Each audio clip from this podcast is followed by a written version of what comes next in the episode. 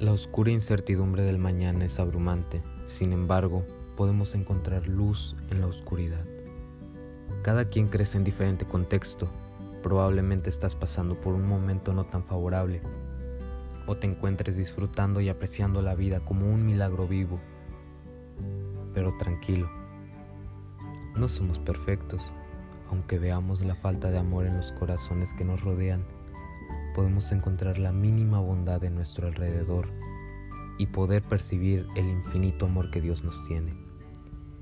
No pretendo ser un gran experto o algo por el estilo, solo quiero transmitir la sabiduría que papá me da, esa luz que papá me da, que aún sin merecerlo, aquí está. Amemos como Dios nos ama.